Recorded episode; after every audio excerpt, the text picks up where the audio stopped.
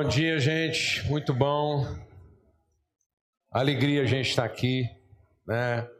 Mais uma semana. Antes da gente meditar e aprender e compartilhar tudo que a gente tem para compartilhar aqui hoje, é...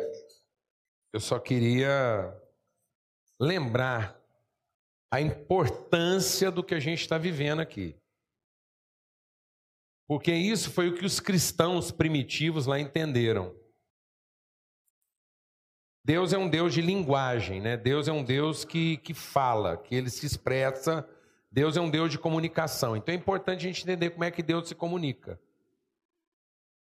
Por exemplo, quando a palavra de Deus diz lá que Deus fez todas as coisas em uma semana, isso ajuda a gente a entender que Deus é Deus de quê? De ciclos há um ciclo. E que Deus não vai comprometer, ele não vai desrespeitar os ciclos que ele mesmo estabeleceu. Então, num certo sentido, é como se Deus tivesse feito todas as coisas em ciclos semanais.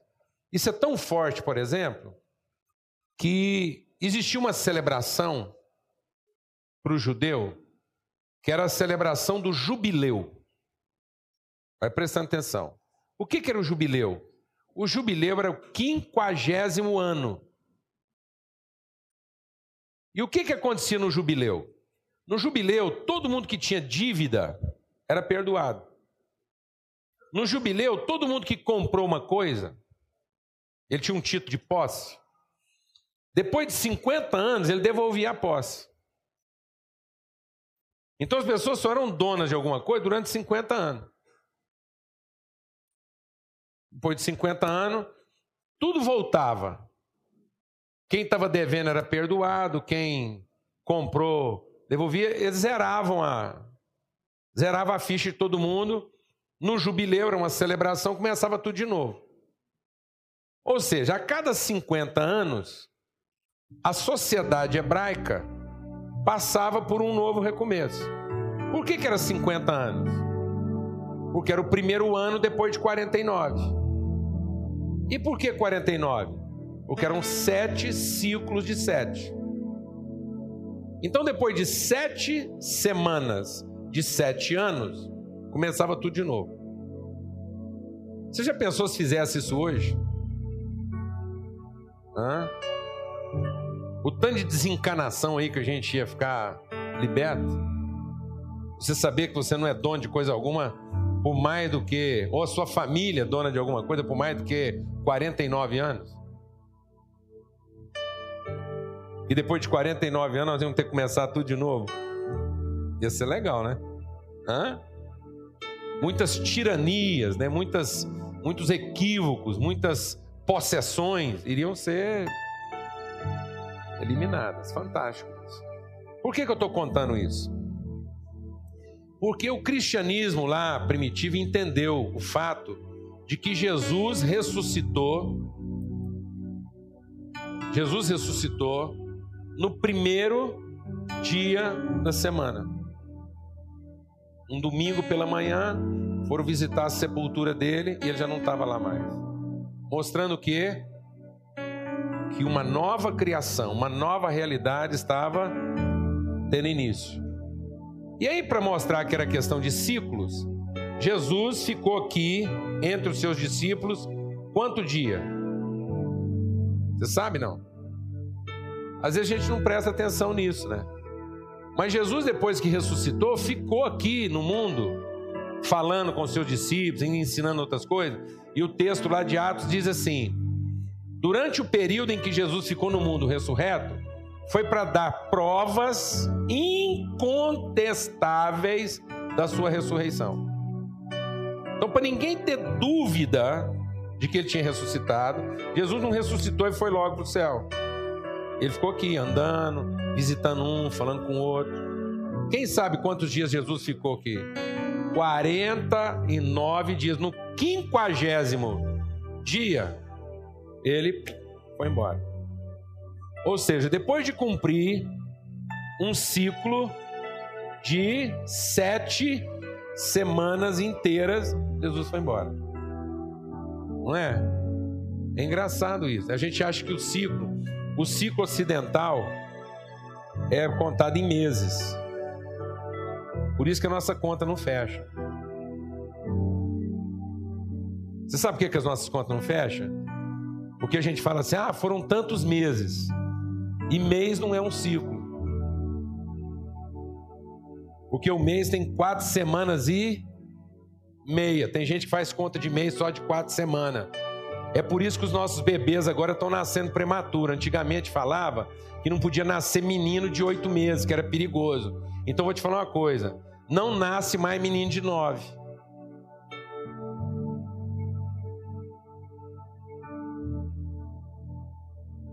Sabia? Não nasce mais menino de nove. Porque a cesariana está fazendo os meninos nascer tudo com 36 semanas, 37 semanas. E 36 semanas e 37 semanas né, não são nove meses. Bom para os pediatras, porque agora só nasce menino doente, torto, problemático, boca torta, pulmão que não funciona. Nós temos que ficar acabando de terminar eles depois que nasce. Alguém que sabe o que eu estou falando ou não? Cadê essa pressa nossa em não completar o que? Os ciclos. Né? Os ciclos. Então, nove semanas daria é, nove meses teriam que dar o quê? 42 semanas, não é isso não, pediatra? Estou falando alguma bobagem aqui? Então o menino não podia nascer com 36, né? 38, tinha que nascer com mais de 40 para fora. Então, mas essa pressa nossa em querer terminar sem entender direito o que foi começado. Por que, que esse momento aqui é importante? Porque esse é o primeiro dia da semana. E a Bíblia diz que só termina bem as coisas que começam bem. Nós não podemos querer ver terminar bem uma coisa que começou mal. Tudo que começou mal vai ser destruído. Para que a gente tenha a oportunidade de quê? De começar bem. Amém? Tudo que começou mal tem que morrer para começar bem. Amém? Porque a palavra de Deus diz que quando uma semente é boa, todos os frutos são. Não adianta você querer produzir um fruto bom de uma semente ruim. Semente ruim não dá fruto bom. Ninguém colhe goiabas de espinheiro. Se a raiz é boa, o fruto é bom. Ninguém vai colher goiabas, ninguém vai colher fruto bom de uma raiz podre. Sua semana não começa amanhã. Sua semana não começa com os seus desafios, com as contas que você tem para pagar, com os problemas que você tem para enfrentar. Sua semana, semana começa hoje, quando você sossega sua alma e planta no seu coração a semente da verdade. Não adianta querer correr para o prejuízo se isso, se o nosso coração não foi sustentado em fé. Amém, amado? Amém? O povo fica aí rezando a semana inteira uma semana que vai acabar mal. Sabe por que, que às vezes a semana vai acabar mal? Não adianta rezar. Se a sua semana não começou bem, não adianta você rezar, não. Você reza só para Deus te dar a segurança de você encarar o desastre. Para Deus, esse trem vai acabar mal se só me dá a segurança para eu ter condição de começar de novo. Glória a Deus, amém. Amém? Comecei errado, vai acabar errado. E acaba logo. Para eu ter chance de começar o quê? Bem, glória a Deus, amado. Deus fala: uma casa que começou mal não vai ficar em pé. Amém?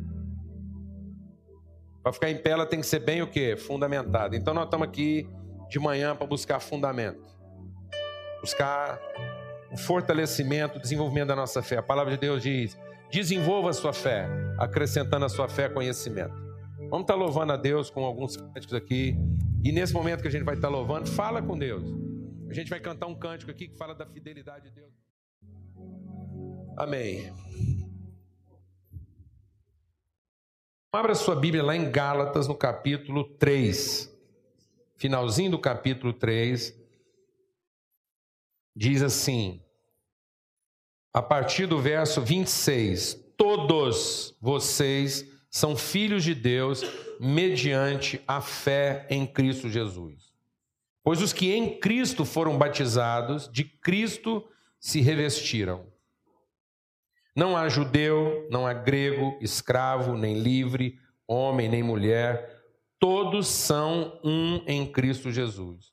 E se vocês são de Cristo, são descendência de Abraão e herdeiros segundo a promessa.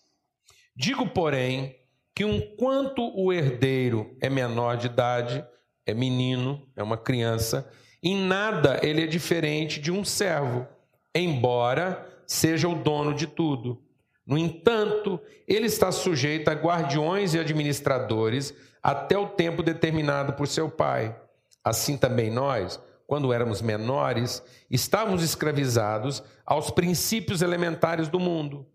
Mas quando chegou a plenitude do tempo, Deus enviou seu filho, nascido de mulher, nascido debaixo da lei, a fim de redimir o que estavam sob a lei, para que recebêssemos a adoção de filhos. E porque vocês são filhos, Deus enviou o Espírito do seu Filho ao coração de vocês e ele clama a Abba Pai. Assim você já não é mais servo, mas filho.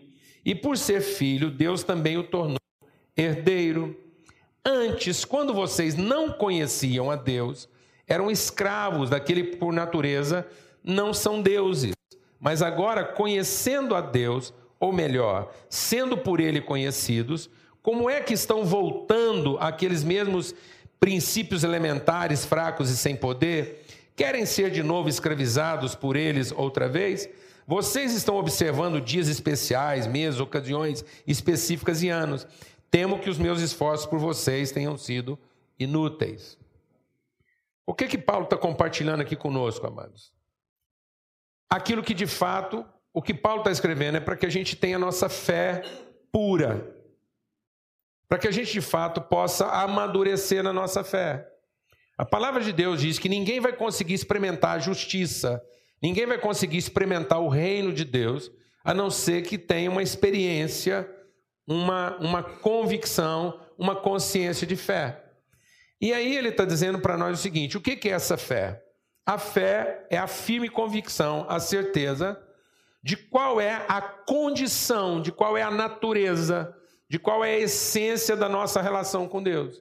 Ele está dizendo então: vocês agora precisam de uma vez por todas entenderem que vocês são filhos de Deus mediante a fé. Porque finalmente, pela fé, nós podemos entender o que, que Deus fez nos recebendo, nos incluindo a Ele na pessoa de Cristo. Então, essa tem que ser a nossa fé. Entender que todos aqueles que estão em Cristo foram vestidos, foram envolvidos, foram absorvidos. Eu fui recebido por Deus dentro de Cristo. Eu estou involucrado, eu estou embalado, eu estou envolvido por tudo aquilo que Cristo realizou, revelou e manifestou aqui entre nós. Isso quer dizer o seguinte: que quando Deus olha para mim, ele não vê outra coisa a não ser o filho próprio dele ou o próprio filho dele. Então, quando eu olho para a minha vida, eu preciso ter essa consciência de fé. Eu não posso olhar para a minha vida e percebê-la a partir dos sentimentos e impressões que eu tenho de mim. Não é a conclusão que eu chego a meu próprio respeito. Não é o sentimento que eu tenho a respeito de mim. Não são minhas experiências, não é a minha história, não é o que eu fiz ou deixei de fazer. Agora eu vou olhar para a minha própria vida e vou olhar a minha vida dentro da pessoa de Cristo. Eu não consigo olhar mais para mim mesmo sem ter de mim a percepção a partir de Cristo.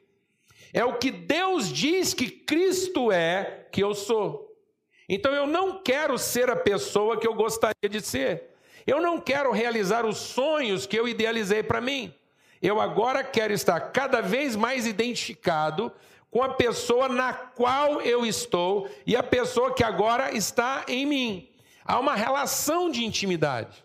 Então eu não olho para Cristo como alguém que tem apenas um contato, uma relação de presença, mas agora eu vejo a pessoa de Cristo como uma relação de identidade. Eu olho para a minha vida e quando eu penso no meu futuro, eu penso que ao fim dos meus dias eu serei exatamente como Cristo é. Eu vou conseguir olhar para a minha vida e me perceber e me conhecer da mesma forma como Deus me conhece. Então, assim como Deus olha para mim e vê a pessoa perfeita e acabada de Cristo, eu também agora, na medida em que vou vivenciando o amor de Deus, eu vou tendo de mim essa compreensão. De modo que meus sentimentos, meus impulsos, meus sonhos, minhas expectativas não se formam mais a partir da ideia que eu tinha de mim, ou das experiências que eu vivi, ou da história que eu experimentei. Daqui para frente, meus sentimentos, minhas impressões, minhas conclusões, minhas decisões não serão tomadas a partir da inconstância da minha alma, a inconstância dos meus sentimentos. Eu quero decidir pela vida, eu quero me relacionar com as pessoas na perspectiva de alguém acabado, na perspectiva de alguém que Deus vê na pessoa de Cristo. Por quê? Porque agora eu não vejo a minha vida de outra forma a não ser segundo o fato de que Deus me recebeu como filho. E para que eu não tenha dúvida disso, Ele colocou dentro de mim o Espírito Santo. E a obra, deixa Deus ministrar o seu coração. A obra principal do Espírito Santo na minha vida não é me dar habilidades, não é me dar dons. Na verdade, os dons que todos receberam, receberam de maneira o quê? Involuntária, espontânea. O Espírito Santo distribui os dons a quem ele quer. Ninguém recebeu um dom de Deus por merecimento. Ninguém recebeu um dom de Deus porque se comportou melhor ou pior. Os dons de Deus foram derramados aleatoriamente, segundo a exclusiva vontade do Espírito Santo. E os dons de Deus na vida de uma pessoa, de qualquer ser, não representam sua espiritualidade, não representam sua conexão com Deus. O diabo faz tudo o que faz, todas as obras infernais do Satanás, se ele faz segundo os dons que ele recebeu de Deus. Então, até os anjos lá receberam dons, e são dons espirituais. Mas o fato do Satanás ter dons não faz dele um ser bom e harmonizado com a vontade de Deus. Fala apenas que ele tem competências, que ele tem habilidades. Então, o Espírito Santo, ele não vem para para me garantir as habilidades que eu já tenho. Elas são minhas, independente de eu obedecer a Deus, independente de eu temer a Deus, independente de eu conhecer e, e, e buscar a vontade de Deus, esses dons nunca vão sair de mim. Então, o que, que o Espírito Santo vem fazer na minha vida? Ele vem corroborar, ele vem garantir, ele vem testemunhar a minha vida, que apesar das aparências, apesar de às vezes a minha leitura, a minha percepção ainda está um pouco fora de foco, apesar de que eu vivencio, eu percebo, eu encontro na minha vida coisas que contrariam o entendimento que eu sou filho de Deus, o Espírito Santo diz: olha, apesar das circunstâncias, apesar das aparências, apesar de ter muita coisa na sua vida que ainda está fora de lugar, você é um filho de Deus. É para isso que nós precisamos do Espírito Santo. E toda vez que eu me rebelo contra isso, toda vez que eu, em vez de eu me submeter a isso, em vez de eu ouvir essa voz, eu prefiro ouvir a voz da minha alma, prefiro ouvir a voz dos meus sentimentos, prefiro ouvir a voz das circunstâncias, eu prefiro ficar com raiva quando alguém faz alguma coisa contra mim, eu prefiro brigar por aquilo que eu acho que é meu direito. Toda vez que eu tomo mão da minha própria vida, Toda vez que eu recuso ouvir o Espírito Santo dizendo para mim: você é filho de Deus, haja como um tal. Você é filho de Deus, tem esperança como tal. Você é filho de Deus, tenha paciência como tal. Você é filho de Deus, tenha calma como tal. Você é filho de Deus, perdoe como tal. Você é filho de Deus, tenha misericórdia como tal. Você é filho de Deus, ajude as pessoas como tal. Toda vez que eu recuso isso, eu estou abafando a voz do Espírito Santo. Toda vez que eu opto pela gritaria, pelo ressentimento, pela argumentação,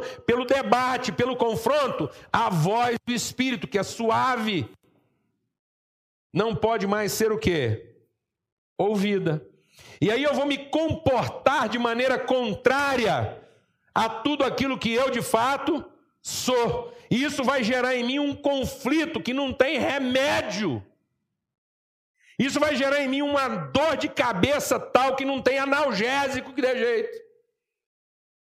Isso vai gerar em mim uma ansiedade, um conflito existencial que não tem anti-ansiolítico que dê jeito.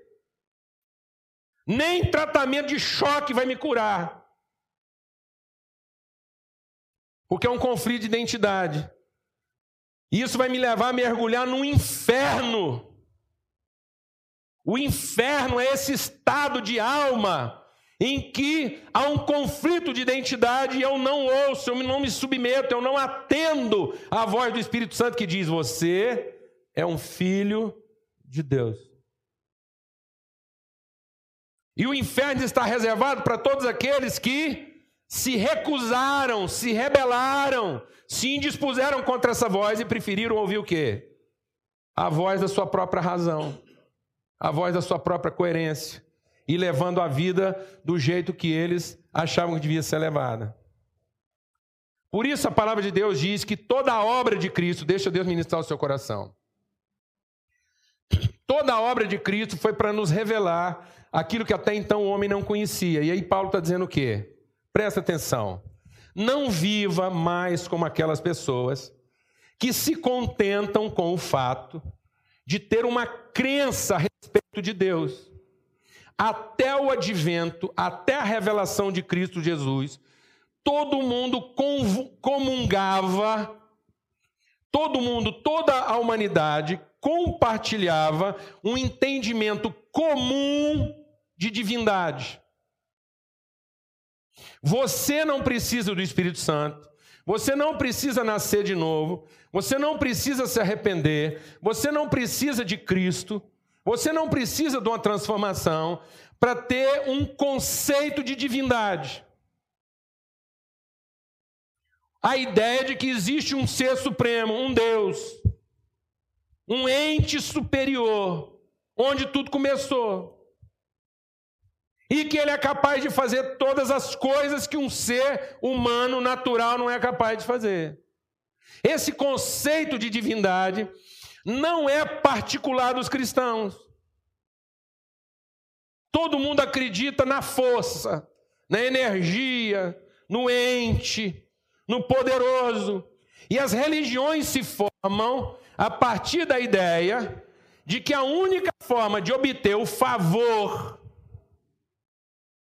a condescendência, a complacência desse ente superior é fazer alguma coisa que o sensibilize, que o deixe satisfeito, que contemple os seus apetites de divindade.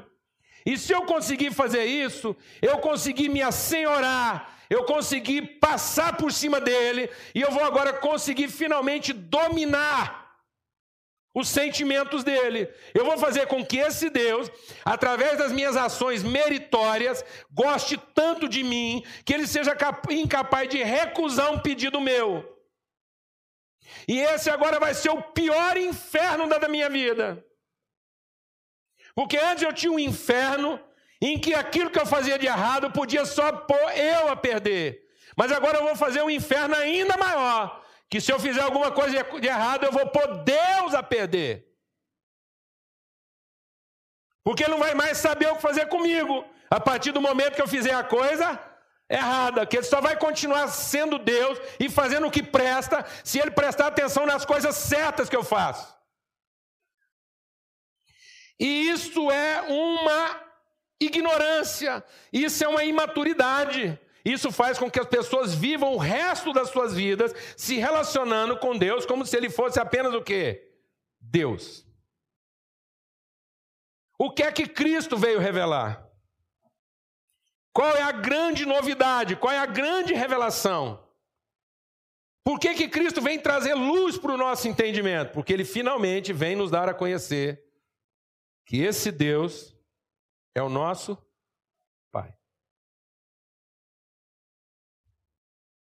que não é uma relação de méritos,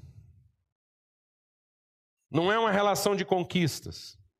Não serão premiados os que acertaram mais, assim como não serão condenados os que erraram mais.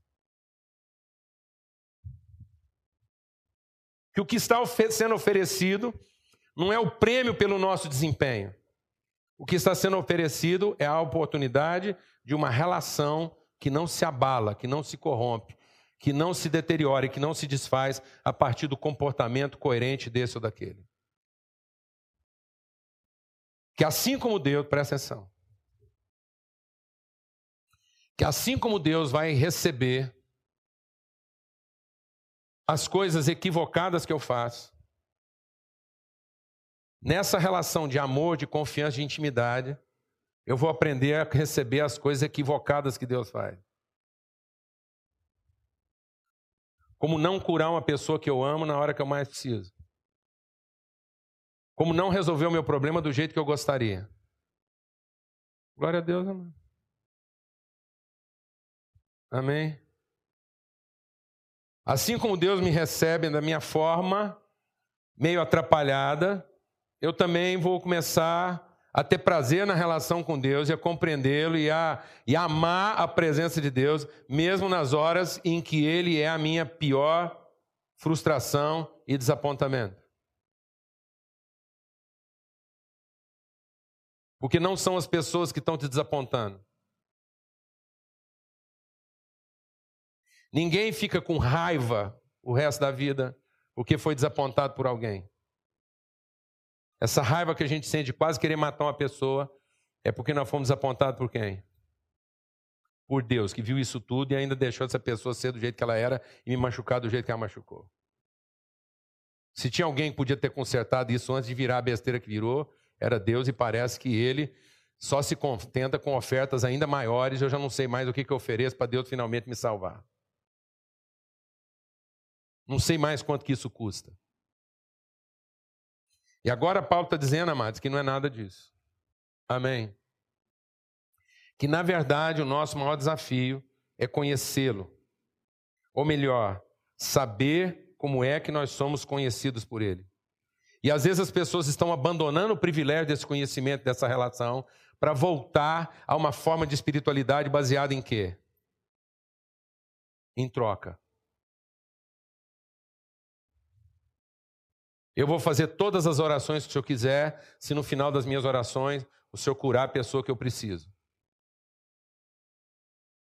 Eu dou o dinheiro que o Senhor me pedir, se no final da minha oferta o Senhor me der dez vezes mais do que eu te entreguei. Eu vou colocar meu filho na sua presença, se o senhor me garantir que ele nunca vai ter problema, que ele vai ser uma pessoa saudável e que ele vai fazer tudo o que eu quero que ele faça e ele vai fazer a faculdade que eu tanto sonhei para ele. E aí as coisas começam a não funcionar assim. Amém? Nós vamos receber duas crianças aqui agora e vamos batizá-la. Isso não é um selo de garantia que vai correr tudo normal. Amém? E nem que esses meninos daqui para frente agora eles foram lobotomizados. Alguém vai fazer uma operação no cérebro dele, e toda vez que você fala assim, menino, come couve. Aí ele vai lembrar que ele foi batizado quando ele era bebezinho ainda, e fala assim: sim, papai, couve é bom. Não, vai ser o perrengue. Acordar uma criança batizada às seis da manhã para ir para uma escola é o perrengue. Amém? Então o que, que significa isso? Para que, que nós estamos fazendo isso? Por que, que nós estamos assumindo um compromisso público de batizar uma criança que não sabe nem o que está acontecendo aqui? É porque no que depender de nós, todas as pessoas que estão à nossa volta vão saber de uma coisa: ninguém de nós aqui tem dúvida alguma do que, que é que Deus já fez pela nossa vida. E no que depender da nossa vida, o nosso último fôlego de existência, nós daremos testemunho dessa fé. Meus filhos vão saber, meus filhos vão saber que, independente do que eles fizerem, independente de como eles se comportarem, eu não tenho dúvida de quem eles são. Eu posso estar me despedindo, talvez, da pessoa que eu mais ame, Eu posso estar me despedindo, talvez, da pessoa que eu mais respeite. Eu posso ter que visitar um parente que eu amo muito numa cadeia, porque se tornou um criminoso, porque se tornou um, um crápula. Eu posso ter que visitar a pessoa que eu mais amo no hospital ou ser visitado por ela, e nós temos que segurar a mão um no outro e não sabemos qual dos dois está apodrecendo mais rápido. É verdade. Às vezes o cara vai visitar um parente no UTI pensando que é o cara que está na UTI que vai morrer primeiro. E não é.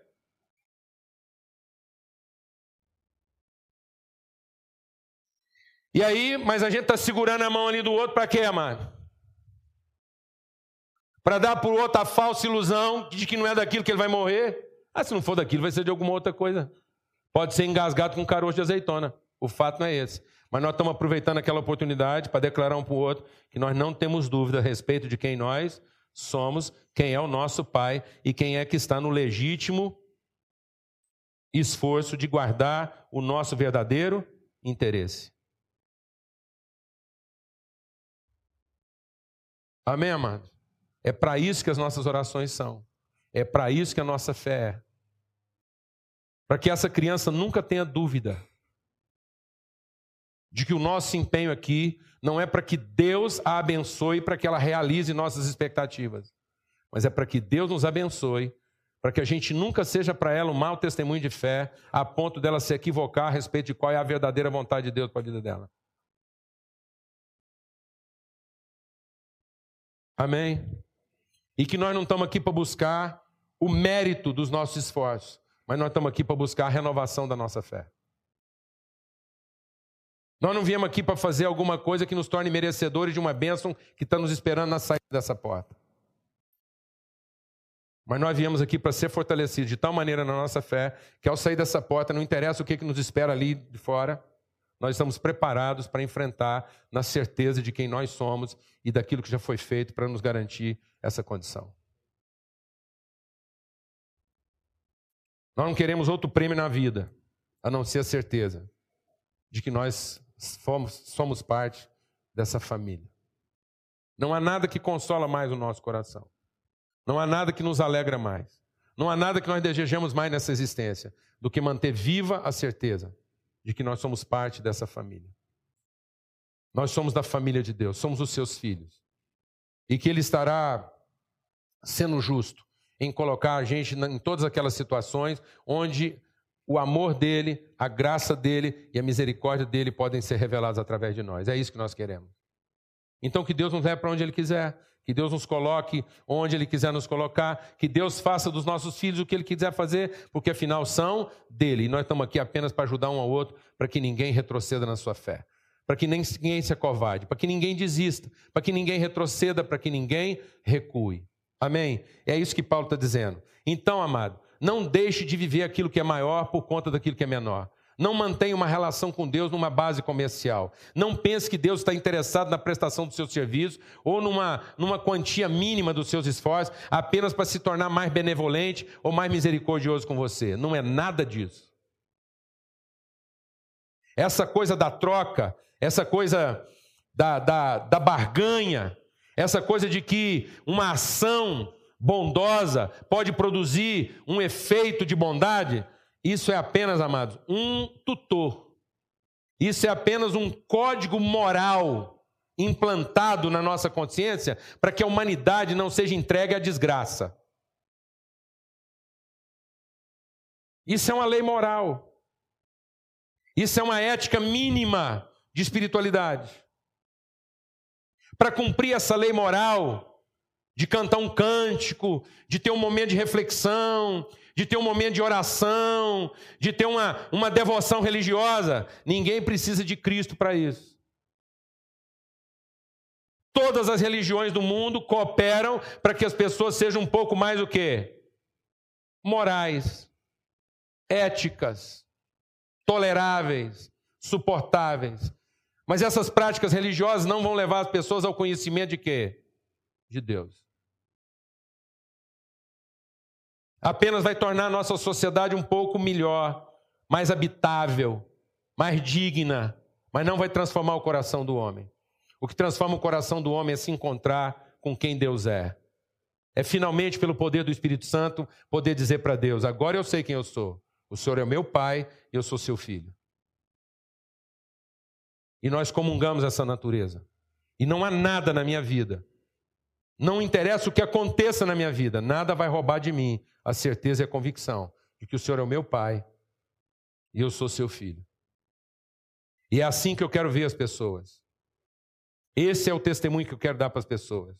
Eu quero representar na vida daqueles que estão à minha volta a esperança de que um dia você possa saber que você é filha e que Deus é seu pai.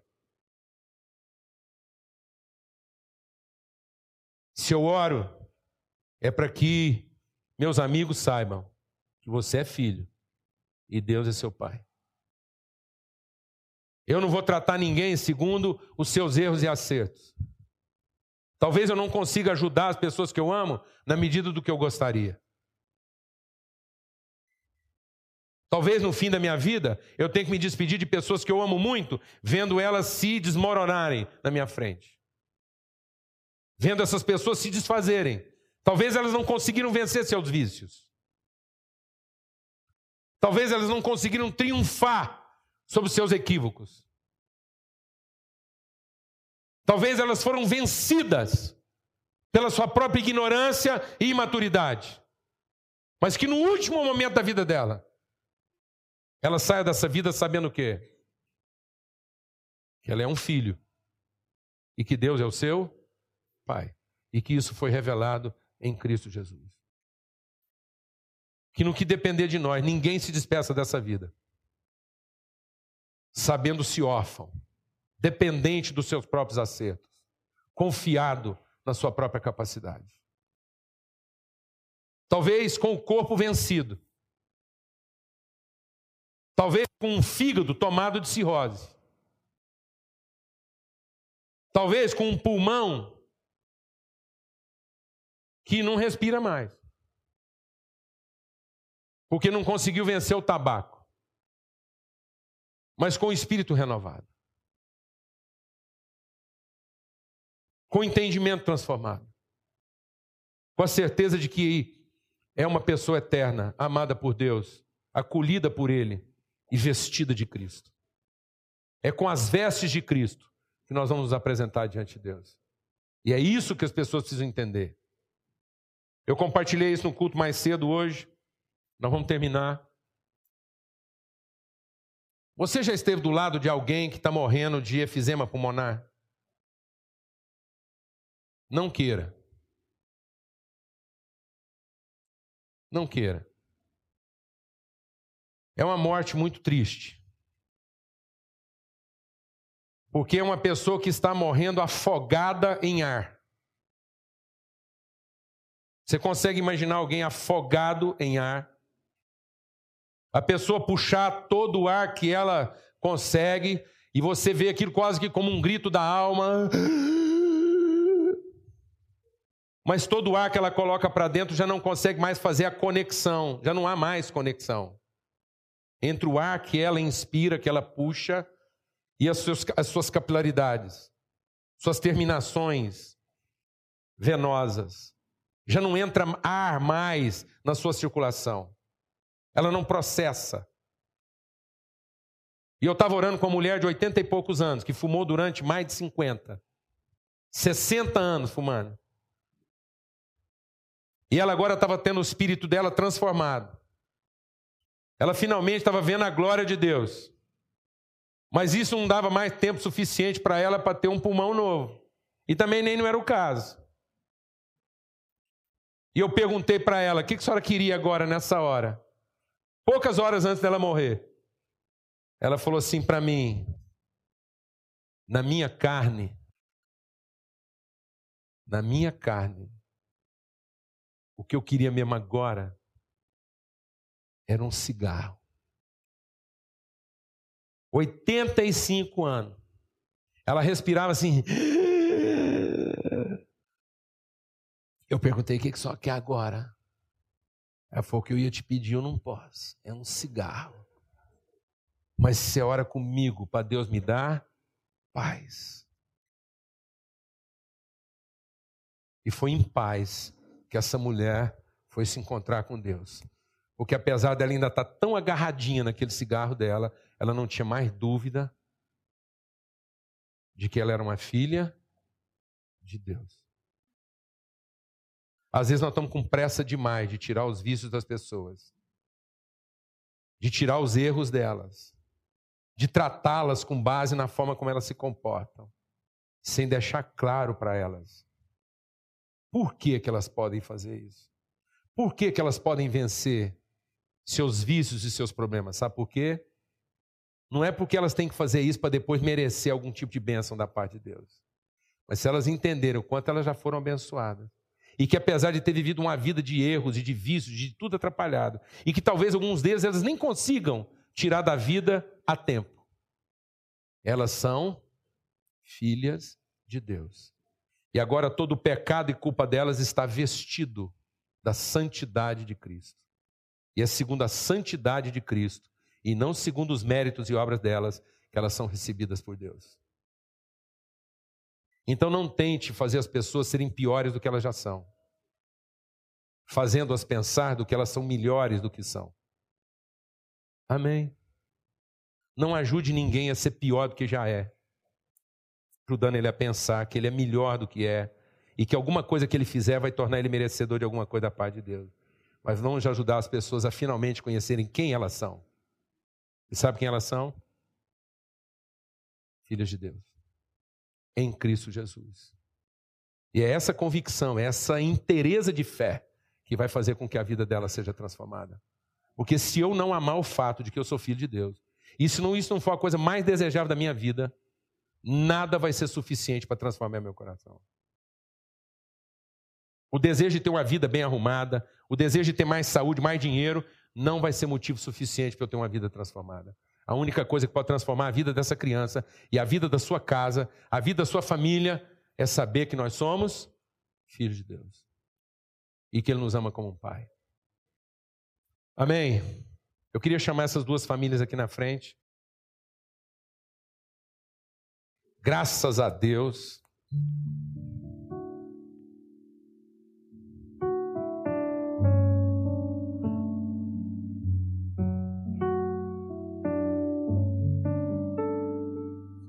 Nós estamos recebendo aqui o Danilo e a Grace, juntamente com a Antonella.